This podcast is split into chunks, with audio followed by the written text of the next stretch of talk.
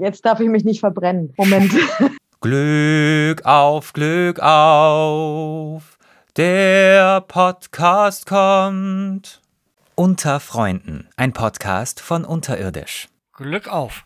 Nach einer etwas längeren Pause geht es endlich weiter mit unserer Podcast-Reihe und damit ein ganz herzliches Willkommen an unsere ZuhörerInnen zur zwölften Folge von Unter Freunden, der Podcast-Reihe von Unterirdisch. Ebenfalls ganz herzlich begrüßen möchte ich bei mir die Gäste Konstanze von Rügen, die ihr bereits aus den Folgen 4 und 5 kennt.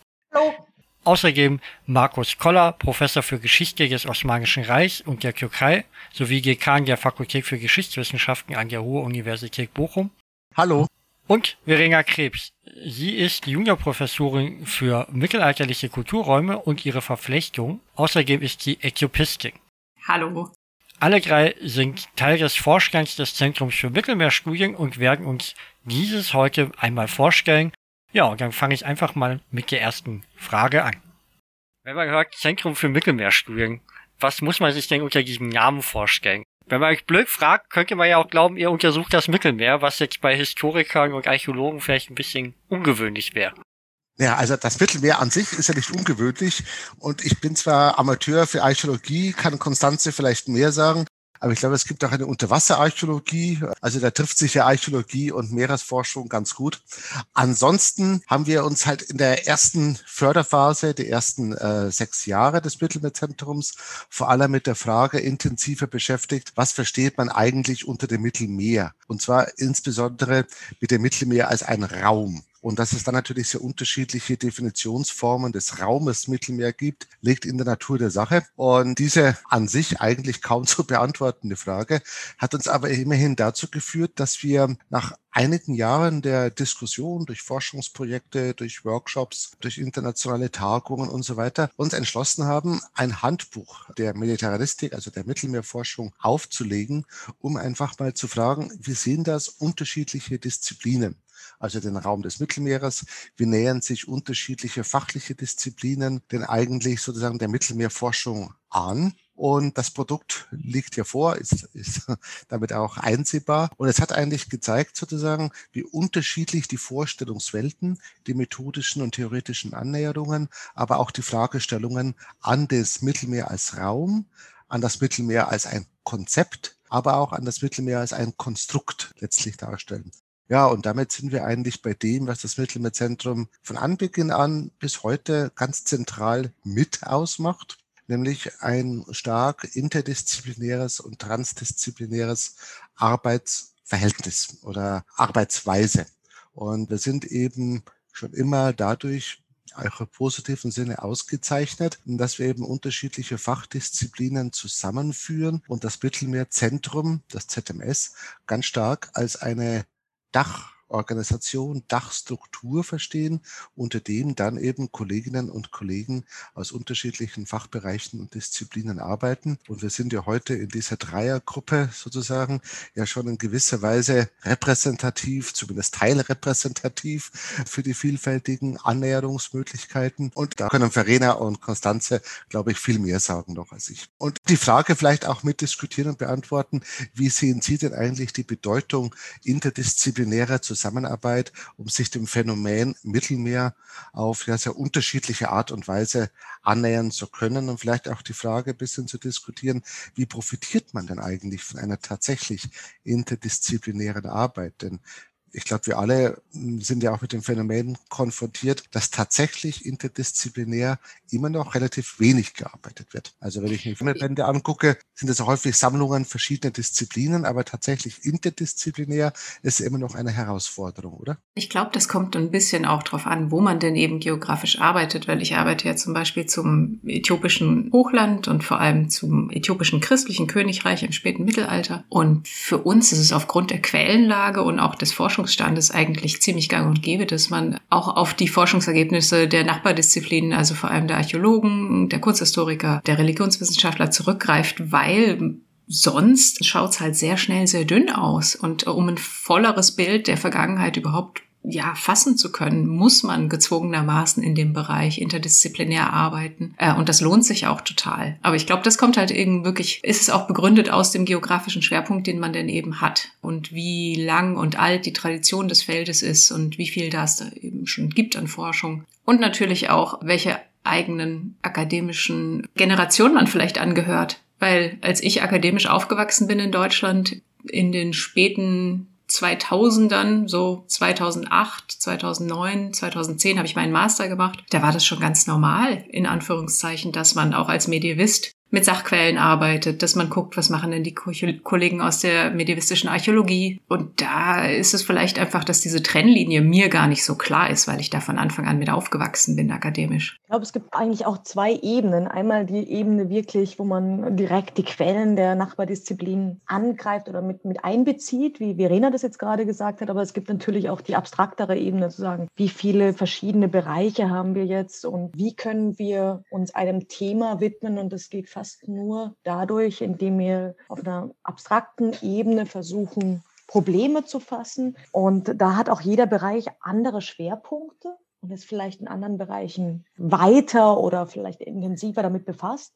Und somit kann man sich der Ebene wunderbar gegenseitig inspirieren. Es ist sehr viel Arbeit, auf einen gemeinsamen Nenner zu kommen, gemeinsame Ausdrucksweise zu finden, aber es ist eben auch gerade sehr inspirierend. Und manchmal muss man sich ein bisschen dazu zwingen, weil man aus seinem eigenen kleinen Nestchen und der gewohnten Umgebung heraus muss. Aber ich bin der Meinung, dass sich das lohnt. Das gilt ja insbesondere, glaube ich, auch für den methodisch-theoretischen Austausch zwischen den Disziplinen. Der zum Beispiel in meiner Disziplin, also die Osmanistik, osmanische Geschichte und südosteuropäische Geschichte, immer erst mit großer zeitlicher Verzögerung eintritt und wir dann mit großer zeitlicher Verzögerung eigentlich auf methodisch-theoretische Konzepte zurückgreifen. Und das Spannende am Mittelmeerzentrum fand ich immer, dass wir ziemlich zeitgleich methodisch-theoretische Entwicklungen diskutieren können und uns auch fragen können, wie können wir denn vielleicht sogar durch, durch eine Symbiose von Ideen uns gemeinsam weiterentwickeln. Und da das Zentrum ja auch transepochal ausgerichtet ist, das heißt, wir gehen ja von der Konstanzer Ur- und Frühgeschichte bis in die Gegenwart hinein, haben wir da einen ziemlich breiten Pool an methodisch-theoretischen Überlegungen, wobei wir uns, wie Konstanz ja auch schon ausgeführt hat, überraschend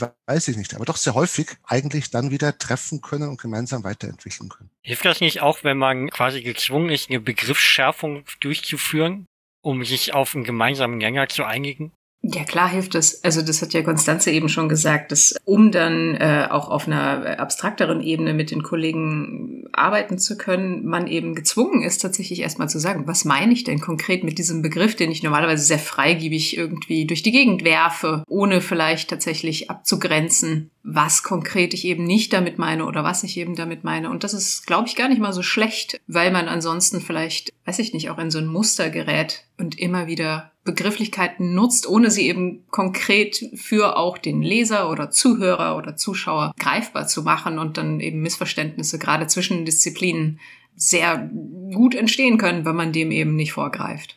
Was vielleicht an dem Punkt auch noch hineinwirkt, um mal an der Stelle leicht politisch zu werden, ja, darf man ja vielleicht manchmal auch solche Area Studies, also räumlich definierte Fächer und Fachdisziplinen, sind natürlich auch immer stark politisch beeinflusst, von politischen Debatten, auch von ideologischen Debatten. Das lässt sich ja im Mittelmeer auch erkennen, bis in die Gegenwart hinein. Und was natürlich auch eine Herausforderung darin liegt, was auch Verena schon erzählt hat, mit der Schärfung von Begrifflichkeiten, von Ausdrücken, dass wir eben auch dann sozusagen sehr vorsichtig damit umgehen müssen und das auch entsprechend in der Öffentlichkeit transportieren sollten oder müssen, dass man eben nicht mit allen Begriffen, die wir heute gerne im politischen und gesellschaftlichen Diskurs führen, auch Phänomene der Vergangenheit Vergangenheit und nicht bei Phänomene der jüngsten Vergangenheit ungefähr erklären können. Das heißt, wir stehen damit auch vor der Herausforderung, den wissenschaftlichen Diskurs und die gesellschaftlich-politischen Diskurse miteinander in Verbindung zu setzen und vor allen Dingen auch dafür mit Sorge zu tragen, dass hier auch begrifflich sinnvoll und auch zielorientiert gemeinsam diskutiert werden kann. Also es ist noch ein weiteres Feld, was, glaube ich, in der Mittelmeerforschung, aber auch in andere Area Studies ja ganz äh, massiv mit hineinspielt. Ja, aber was, glaube ich, dann nochmal äh, schwieriger und, und, und nötiger wird, wenn man eben transkulturell arbeitet. Also das habe ich jetzt mehrfach gemerkt. Ich arbeite ja eben zu, ja, zum, äh, zum christlichen Königreich Äthiopien im 15., 16. Jahrhundert und seinen Verbindungen ins Mittelmeer und drüber hinaus, also vor allem nach Europa, aber da ist halt der Mittelmeerraum und generell einfach auch das östliche Mittelmeer mit dem Heiligen Land und sowas von ganz großer Wichtigkeit. Das führt aber dann zu dem Problem, können wir denn überhaupt von einem mittelalterlichen Äthiopien sprechen. Und beide Worte, beide Begriffe sind sehr, sehr schwierig und in den Ethiopian Studies, also diesem äh, Area Studies Bereich der Äthiopistik, durchaus heiß debattiert. Einerseits können wir Mittelalter nutzen für einen nicht-europäischen Raum geografisch. Ist das überhaupt machbar?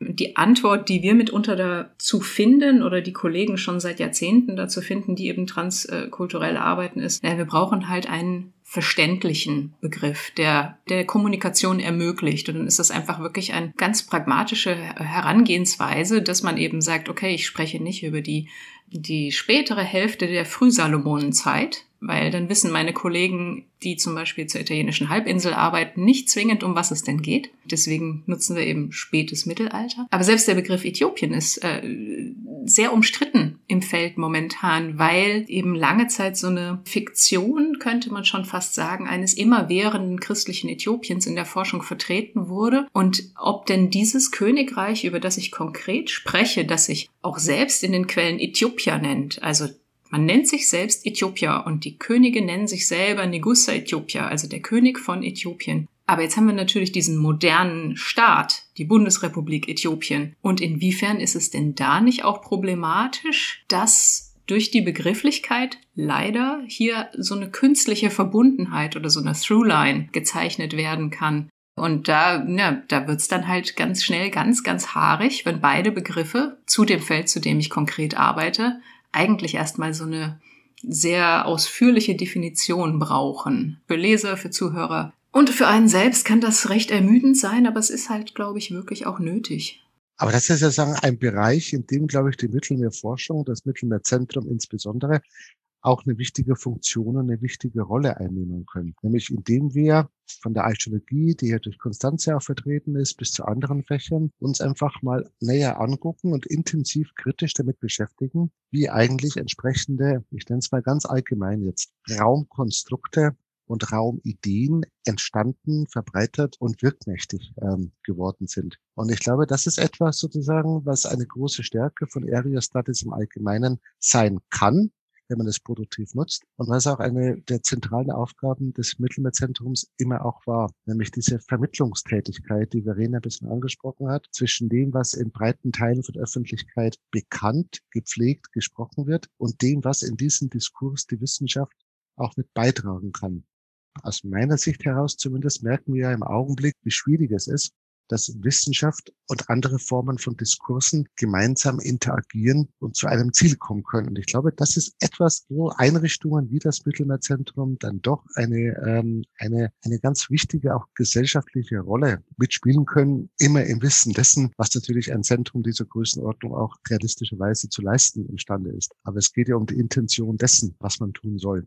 Das, glaube ich, ist ein Punkt, Vermittlung von Wissen in die Öffentlichkeit hinein, der zu den ureigensten Aufgaben, na, ich würde auch sagen, von Wissenschaft im Allgemeinen und Forschungszentren im Besonderen mitgehört hat ja auch immer eine Dynamik. Also Dominik, du interessierst dich ja selber auch sehr für politische Themen und das Mittelmeer spielt natürlich in den letzten Jahrzehnten eine zentrale politische Rolle, mag es für Migration oder Außenpolitik Frankreichs oder Europas sein. Und es geht vielleicht jetzt nicht mal darum, da ein Player zu sein, aber eine Möglichkeit zu geben, manches auch kritisch zu reflektieren, gerade über Begrifflichkeiten, über warum beschäftigen wir uns gerade mit dem Mittelmeerzentrum oder mit dem Mittelmeerraum, in welcher Phase, wann hat das ein gewisses koloniales Interesse, Interesse, hier auch in der Archäologie, da gibt es natürlich verschiedene Anhaltspunkte. Warum fassen wir das überhaupt als Raum? Auf was ruft man sich so zurück, gerade je nachdem, was für eine nationale Forschungsgeschichte dahinter steht oder warum beschäftigen sich auf einmal Ethnologen, Ethnologinnen mit diesem Raum in einer Phase, in der sie sich aus allen anderen kolonialen Räumen zurückziehen müssen. Also da gibt es ganz viele spannende Fragen, die uns immer wieder auf eine politische und kürzlich rezente, sagen wir mal, äh, historische Dimension zurückwerfen. Und es gibt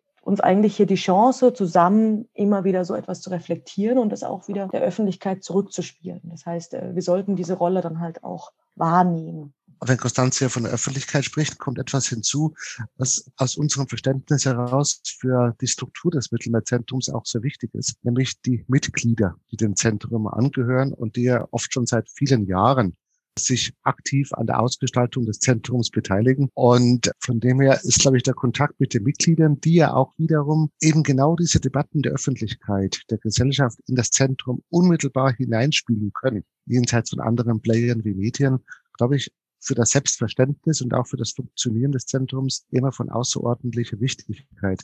Denn gerade der Kontakt Öffentlichkeit-Wissenschaft, in dem wir jetzt gerade diskutieren, muss ja irgendwo auch praktisch umgesetzt verarbeitet werden. Und da scheint uns diese Struktur einen Forschungsteil zu haben, Forschungsüberbau. Überbau ist vielleicht nicht gerade das modernste Wort, aber ich finde es immer noch ganz gut, einen Forschungsüberbau zu haben und eben auch den direkten Kontakt mit Mitgliedern und dadurch der Öffentlichkeit zu suchen und zu gewährleisten. Also das erscheint mir für eine moderne Forschungseinrichtung ein ganz wichtiger Baustein zu sein oder für ein zukunftsorientiertes Verständnis von Forschung. War das aus eurer Sicht ein ausschlaggebender Punkt für die Gründung des äh, Zentrums? Also ich kann jetzt leider für die Gründung ganz schwer sprechen, weil ich selbst erst nach der Gründung an das Zentrum kam. Ich war an den Gründungsdiskussionen nicht dabei. Ich weiß nicht, ob Konstanze über die unmittelbaren Gründungsdebatten vielleicht mehr sagen kann, weiß ich nicht. Ich kann es äh, nicht. Ich kann nur sagen, bereits in der ersten Phase, und wenn ich die erste Phase meine, dann meine ich die Phase der institutionellen Förderung durch das BMBF, also ministerielle äh, Förderung. Dort sozusagen hat das natürlich schon eine wichtige Rolle gespielt, ja? dass man die Öffentlichkeit oder interessierte Öffentlichkeiten in die Arbeit des Zentrums integrieren sollte. Und es ist ein permanenter Lernprozess, wie man solche Strukturen weiterentwickelt, wie man solche Strukturen nutzt. Und ich weiß nicht, wie es die Kolleginnen sehen, aber aus meinem Gefühl heraus hat sich die Bedeutung des Wissens, der Vermittlung von Wissen in die Öffentlichkeit, ich weiß nicht, spätestens ab den 2000er Jahren, vielleicht auch schon davor,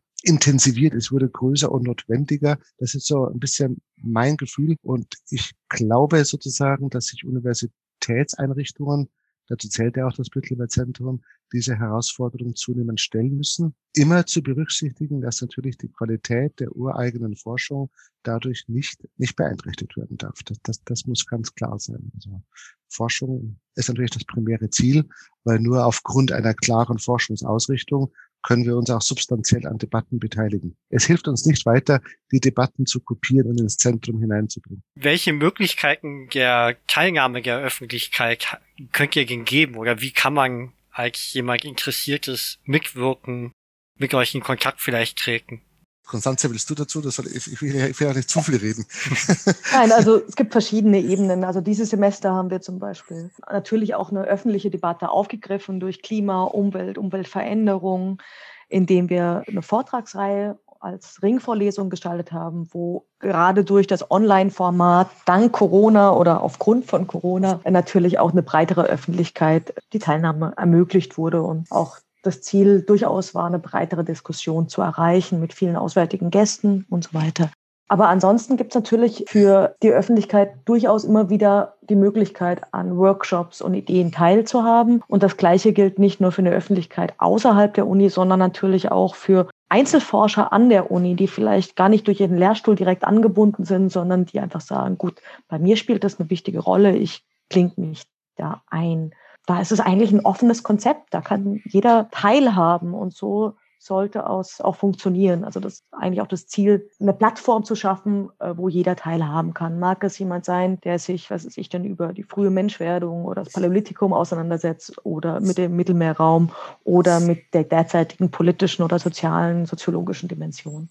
Ist es grundsätzlich etwas, das man vielleicht aus der Corona-Zeit beibehalten soll, dass man Vorträge nicht nur eben dann vor Ort hat, sondern dass man die eben auch online verfügbar macht, damit man auch Leuten, die nicht direkt in der Umgebung des Ruhrgebiets zum Beispiel leben, die Möglichkeit gibt, äh, teilzunehmen. Vielleicht müsste man sich ja gegebenenfalls immer Urlaub nehmen, um hinzufahren, wenn einem was interessiert. Es mag sein, dass jemand aus Frankreich vielleicht nicht unbedingt wegen einem Vortrag ans Mittelmeerzentrum fährt. Das Das ist schon richtig, ja, kann sein, ja. Da hat sich, glaube ich, was Konstanze schon erwähnt hat, mit vielleicht sogar dank Corona, hat sich eben gezeigt, wenn man Veranstaltungen, gerade Ringvorlesungen, ja, oder auch andere Formen von wissenschaftlichen Veranstaltungen, zum Teil in hybrider Form vielleicht, zum Teil aber auch da nur in digitalisierter Form anbietet, dass dann zumindest größere Anzahl von Kolleginnen und Kollegen und von interessierten Personen erreicht werden kann, die sie schlicht und ergreifend, ohne nach Bochum fahren zu müssen, zuschalten können. Ich glaube, das ist etwas, wo wir alle gemeinsam überlegen, wie wir diesen technischen Fortschritt das ist ja auch einer in dem Sinne, wie wir den nutzen können und zu sagen, auch inter, gerade international noch breiter aufzustellen und noch breiter zu vernetzen. Ansonsten ist es klar, wir alle sind auch in der Lehre aktiv und im engen Austausch mit den Kolleginnen und Kollegen in der Region aktiv. Und da, glaube ich, ist das persönliche Gespräch immer noch etwas, was uns am weitesten bringt. Aber gerade für größere Vernetzungen, für die internationale Reichweite eines Zentrums sind Einrichtungen wie Zoom, ohne Werbung machen zu wollen, sind eben solche technischen Möglichkeiten, glaube ich, auch künftig ein wichtiges Instrumentarium. Ich glaube, es, es gibt uns halt neue Möglichkeiten, in Kontakt zu treten, nicht nur für öffentliche Vorträge. Ich meine, da konkurriert man natürlich mit der ganzen Welt. Ne? Das ist ja auch etwas, was bin ich sehr gespannt, wie sich das in den nächsten Jahren dann entwickeln wird, ob wir doch wieder weggehen von alles wird aufgezeichnet, alles wird gestreamt, alles ist auf YouTube, ähm, weil man muss sagen, es macht ja schon auch ein bisschen müde. Es hat positive Effekte, aber gleichzeitig, ich weiß nicht, wie es meinen Kollegen geht. Ich muss sagen, ich fand es schon etwas auch erschöpfend auf die Dauer, jetzt nach 15 Monaten Pandemie, alles äh, digital. Aber was eigentlich ein sehr, sehr positiver Effekt ist, der, glaube ich, gerne bleiben kann und soll, jenseits der Vorträge, ist vielleicht, dass man relativ niederschwellig jetzt dann auch kleine Workshops mit Teilnehmern, Teilnehmerinnen aus der ganzen Welt organisieren kann und sei es tatsächlich, um Tagungsbände abzustimmen nochmal oder um ein Edited Journal Issue ähm, vorher eben kohärenter zu gestalten. Ähm, und das lässt sich, glaube ich, über diese neuen Medien, die wir jetzt hier zur Verfügung haben, relativ gut umsetzen. Und da bin ich, glaube ich, sehr gespannt, wie das gerade eben auch ein Forschungszentrum nutzen kann für sich selbst, für Publikationen, für Forschungsarbeiten, dass es eben leichter und einfacher und auch vor allem sehr, sehr viel günstiger ist, interessierte Forscher und Forscherinnen aus der ganzen Welt zusammenzubringen zu spezifischen Themen und nicht alle in ein Flugzeug steigen und Hotels buchen und sonstiges, sondern dass man einfach schneller mal zusammenkommt und sagt, komm, jetzt äh, in fünf Wochen einen Samstagnachmittag oder zumindest Samstagnachmittag bei mir, Samstagmorgen bei dir und wir reden mal drüber. Und ich glaube, das ist wirklich eine, eine ganz spannende neue Möglichkeit, die sich hier jetzt plötzlich auftut, die wir so, glaube ich, vorher nicht auf dem Schirm hatten. Die spielt natürlich gerade auch für uns eine Rolle, weil wir jetzt nicht mehr, ähm, sagen wir mal, Mittel sind trotzdem nicht im Überfluss vorhanden, wollen wir das mal so sagen, in allen Bereichen der wissenschaftlichen Auseinandersetzung. Und äh, da ist es natürlich eine Möglichkeit. Aber äh, ich glaube, es wird nie den persönlichen Kontakt ersetzen können. Aber wo es, denke ich, viel bringt, ist gerade im Bereich von Nachwuchswissenschaftlerinnen und Wissenschaftler, die natürlich nicht so leicht mal kurz bei einer Tagung vorbeischauen können oder eben nicht gerade als Keynote-Speakers eingeladen werden. Und für die ermöglicht es gerade in so einem stark interdisziplinär geprägten Rahmen mehr in Kontakt zu bleiben und sich entsprechend zu vernetzen und auf dem neuesten Stand zu bleiben, was diese Diskurse angeht. Und ich glaube, das ist eine große Hilfestellung für sowas wie das Mittelmeerzentrum, weiterhin als Plattform zu fungieren und den Nachwuchs anzusprechen und entsprechende Forschung deutschlandweit, aber auch international voranzutreiben. Denn wir hatten ja einige Jahre und wollen das auch wieder nach Corona auflegen, immer einen international ausgerichteten Nachwuchsworkshop eingerichtet, wo eben Doktorandinnen und Doktoranden oder Postdocs ihre Forschungen zum Mittelmeerraum vorstellen können. Und da glaube ich, wie Konstanze und Verena schon andeuten, kann so eine ja, hybride Form oder rein digitale Form von großem Nutzen sein, zumal es ja damit auch, es ist schon gesagt worden, auch kosten- und ressourcensparend umgesetzt werden kann. Also von dem her würde ich beides unterstreichen wollen.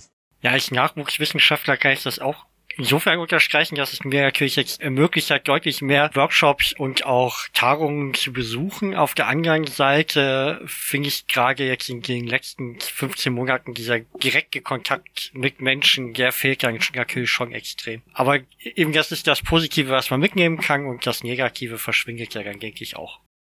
Ich meine, also Universität und damit auch alle Forschungseinrichtungen sind ja nicht nur ein Ort wissenschaftlichen Arbeitens am Schreibtisch, sondern sind ja auch Orte des sozialen Austausches und des sozialen Kontakts. Und Wissenschaft lebt ja letztlich auch von diesen sozialen, von diesen sozialen Dynamiken. Und ich glaube, das ist wesentlich auch, ohne immer sagen zu wollen, wir müssen zurück zu dem Vor-Corona-Status. Ich glaube, sowas gibt es nicht. Aber diesen Aspekt müssten wir, glaube ich, wieder stärken an der Universität eine auf diese Zusammenarbeit rausgehende Frage, die ein bisschen provokanter ist. Was kann du, Konstanze, als bronzezeitlich arbeitende Archäologe vom Historiker der Neuzeit lernen? Ich meine, die zeitliche Differenz ist ja relativ groß. Jetzt, jetzt darf ich mich nicht verbrennen. Moment, jetzt muss ich vorsichtig sein. Ich höre Nein. genau zu, ja.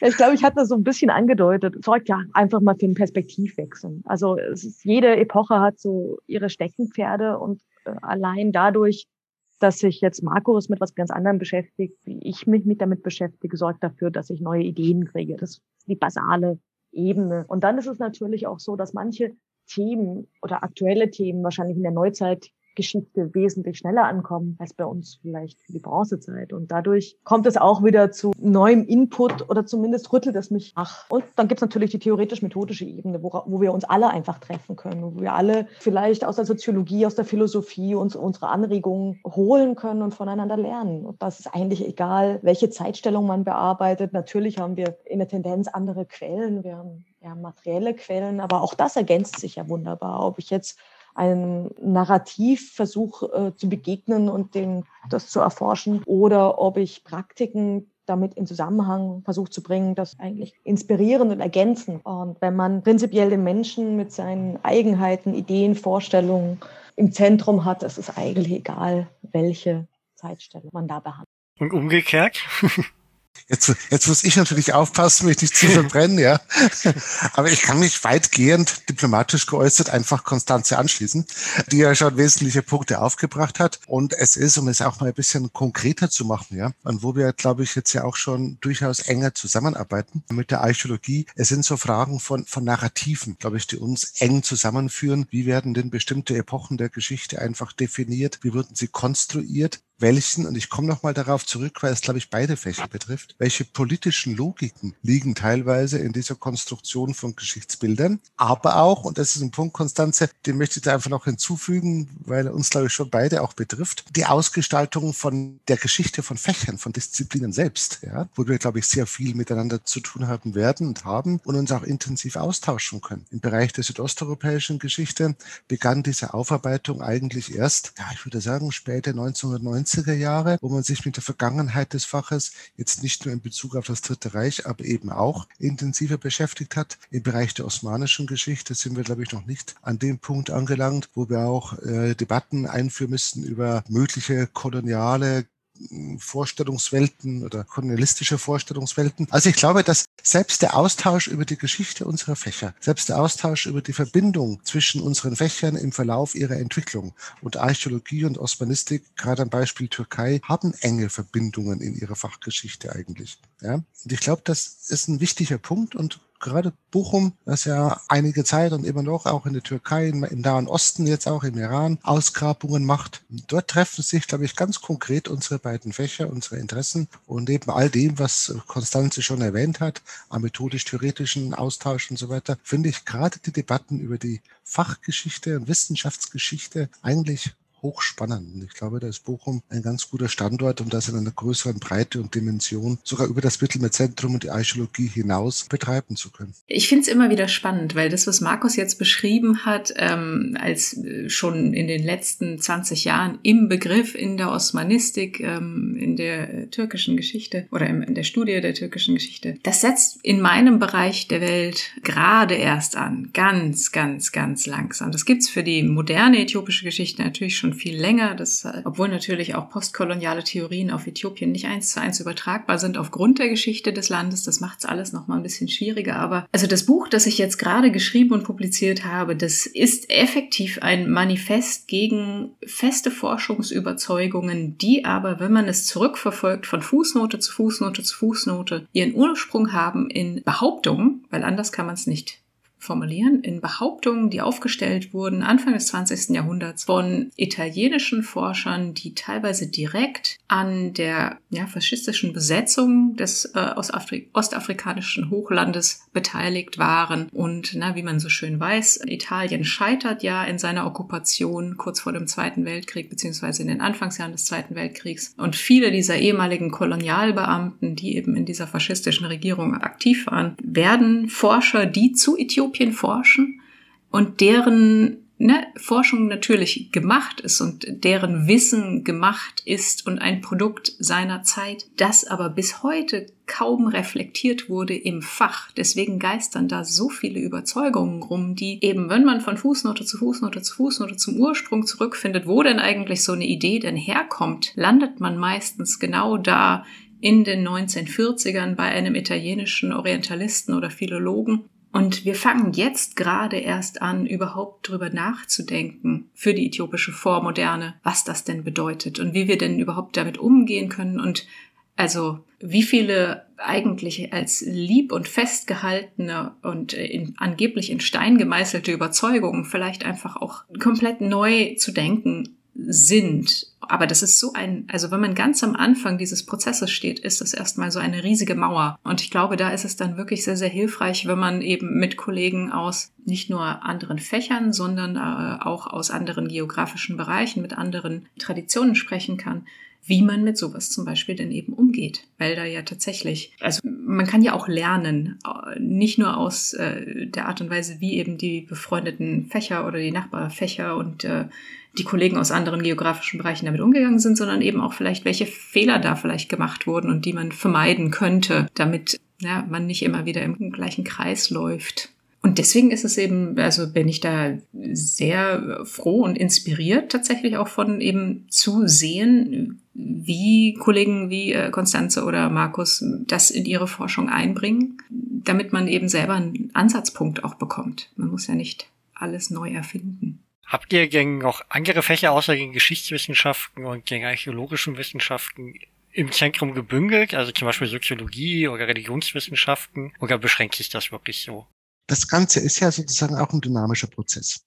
Also ähm, es gab eine, einige Jahre, in denen auch, ich nenne es mal Anthropologie, in denen die Anthropologie, die Ethnologie stark in das Zentrum eingebunden war, auch infrastrukturell in das Zentrum eingebunden war, zusammen mit der Archäologie. Aber neben diesen, sagen wir mal, strukturellen Kernbereichen, die heute noch existieren, also Archäologie, Geschichtswissenschaft Kunstgeschichte auch und so weiter, ist also eng eingebunden, sind wir ja dann in den verschiedenen Forschungsprojekten sehr breit aufgestellt. Denn das Zentrum besteht ja nicht nur aus einem engen kleinen Pool von wissenschaftlichen Mitarbeiterinnen und Mitarbeitern, sondern die, die Leute jeweils haben ja eigene Forschungsprojekte wieder mit ihren Kooperationspartnern.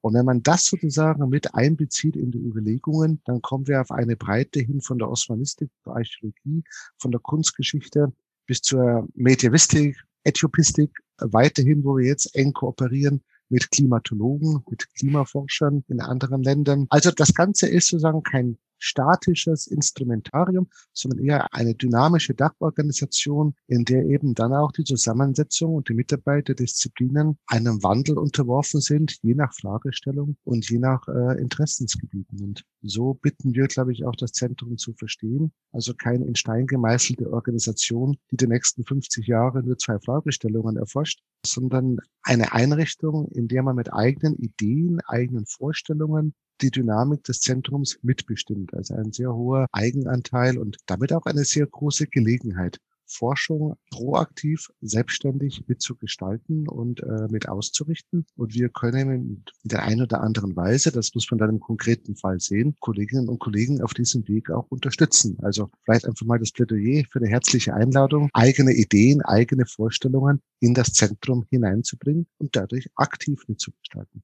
Ich glaube, das Stichwort ist wirklich, äh, es ist partizipatorisch. Und ähm, so soll es gerade eben auch von den jüngeren Wissenschaftlerinnen und Wissenschaftlern an der RUP verstanden werden, als Einladung, dort mitzugestalten und vielleicht neue Schwerpunkte zu setzen. Also das ist jetzt natürlich stark von Historiker und Historikerinnen und Kunstgeschichtlerinnen, Archäologinnen geprägt mit ihren eigenen Ideen. Aber die Grundidee ist wirklich Plattform, Teilhabe und auch Mitgestaltung dann. Also jeder kann dann auch wirklich nicht nur Mitglied werden, sondern irgendwann auch mit im Vorstand arbeiten, in Arbeitsgruppen arbeiten. Und das macht es eigentlich besonders attraktiv, weil eben dynamisch. Das ist auch eine schöne Aufforderung. Frage mit dem Raum. Also wie nah muss ich am Mittelmeer sein?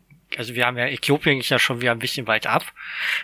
Ähm, Obwohl, da muss ich sagen, ist es das. Äh, das äh, wird mir immer mal wieder, ich habe ja die letzten Wochen ein paar Interviews gegeben, das ist eine der Fragen, die immer gestellt wird. Oh, hm, Äthiopien, Christentum, la la la, das ist ja sehr weit und irgendwie fremd und äh, das kennt man ja gar nicht, wo ich mir immer denke, na ja, also vom äthiopischen Hochland bis ins östliche Mittelmeer ist es weitaus näher als äh, nach Irland auf die britischen Inseln. Und da zweifelt keiner dran, wenn wir über Christentum im, äh, im mittelalterlichen Europa reden. Ne? Also ähm, die Verbindungen sind, glaube ich, wenn man sich das mal anschaut und wenn man vor allem ähm, gerade Wasser und Ozeane oder äh, Meere eben nicht als Trennung begreift, sondern als Verbindungswege, dann ist Äthiopien zum Beispiel eindeutig Teil eines erweiterten östlichen Mittelmeerraums, weil es ist über das Rote Meer sehr gut angebunden, auch schon äh, bis in die Antike zurück. Eine der ältesten Handelsrouten, die wir überhaupt finden können, geht da direkt durch. Äh, und ja, also vom ostafrikanischen Hochland zum Mittelmeer ist es bei weitem nicht so weit, würde ich behaupten. Es kommt, glaube ich, auf die Ebene an. Also man kann einmal auf dieser angeblich faktischen Ebene, dass wir hier zum Beispiel Form des Austausches haben, sowohl auf einer wirtschaftlichen, auch einer politischen Ebene. Es geht, es kann natürlich auch auf anderen Ebenen stattfinden, zum Beispiel die Konstruktion des Faches, was Markus vorhin so betont hat. Wir haben mit unserer deutschen klassischen Archäologie einen ganz klaren Bezug zum Mittelmeerraum, der auch über eine Nationalstaatenbildung in Deutschland heraus rekonstruiert wird. Es gibt so viele Ebenen, die man da beachten kann. Und es fängt eigentlich schon bei, bei so Formen wie Brodell an, wo er sich die Frage stellt, was gehört zum Mittelmeerraum dazu?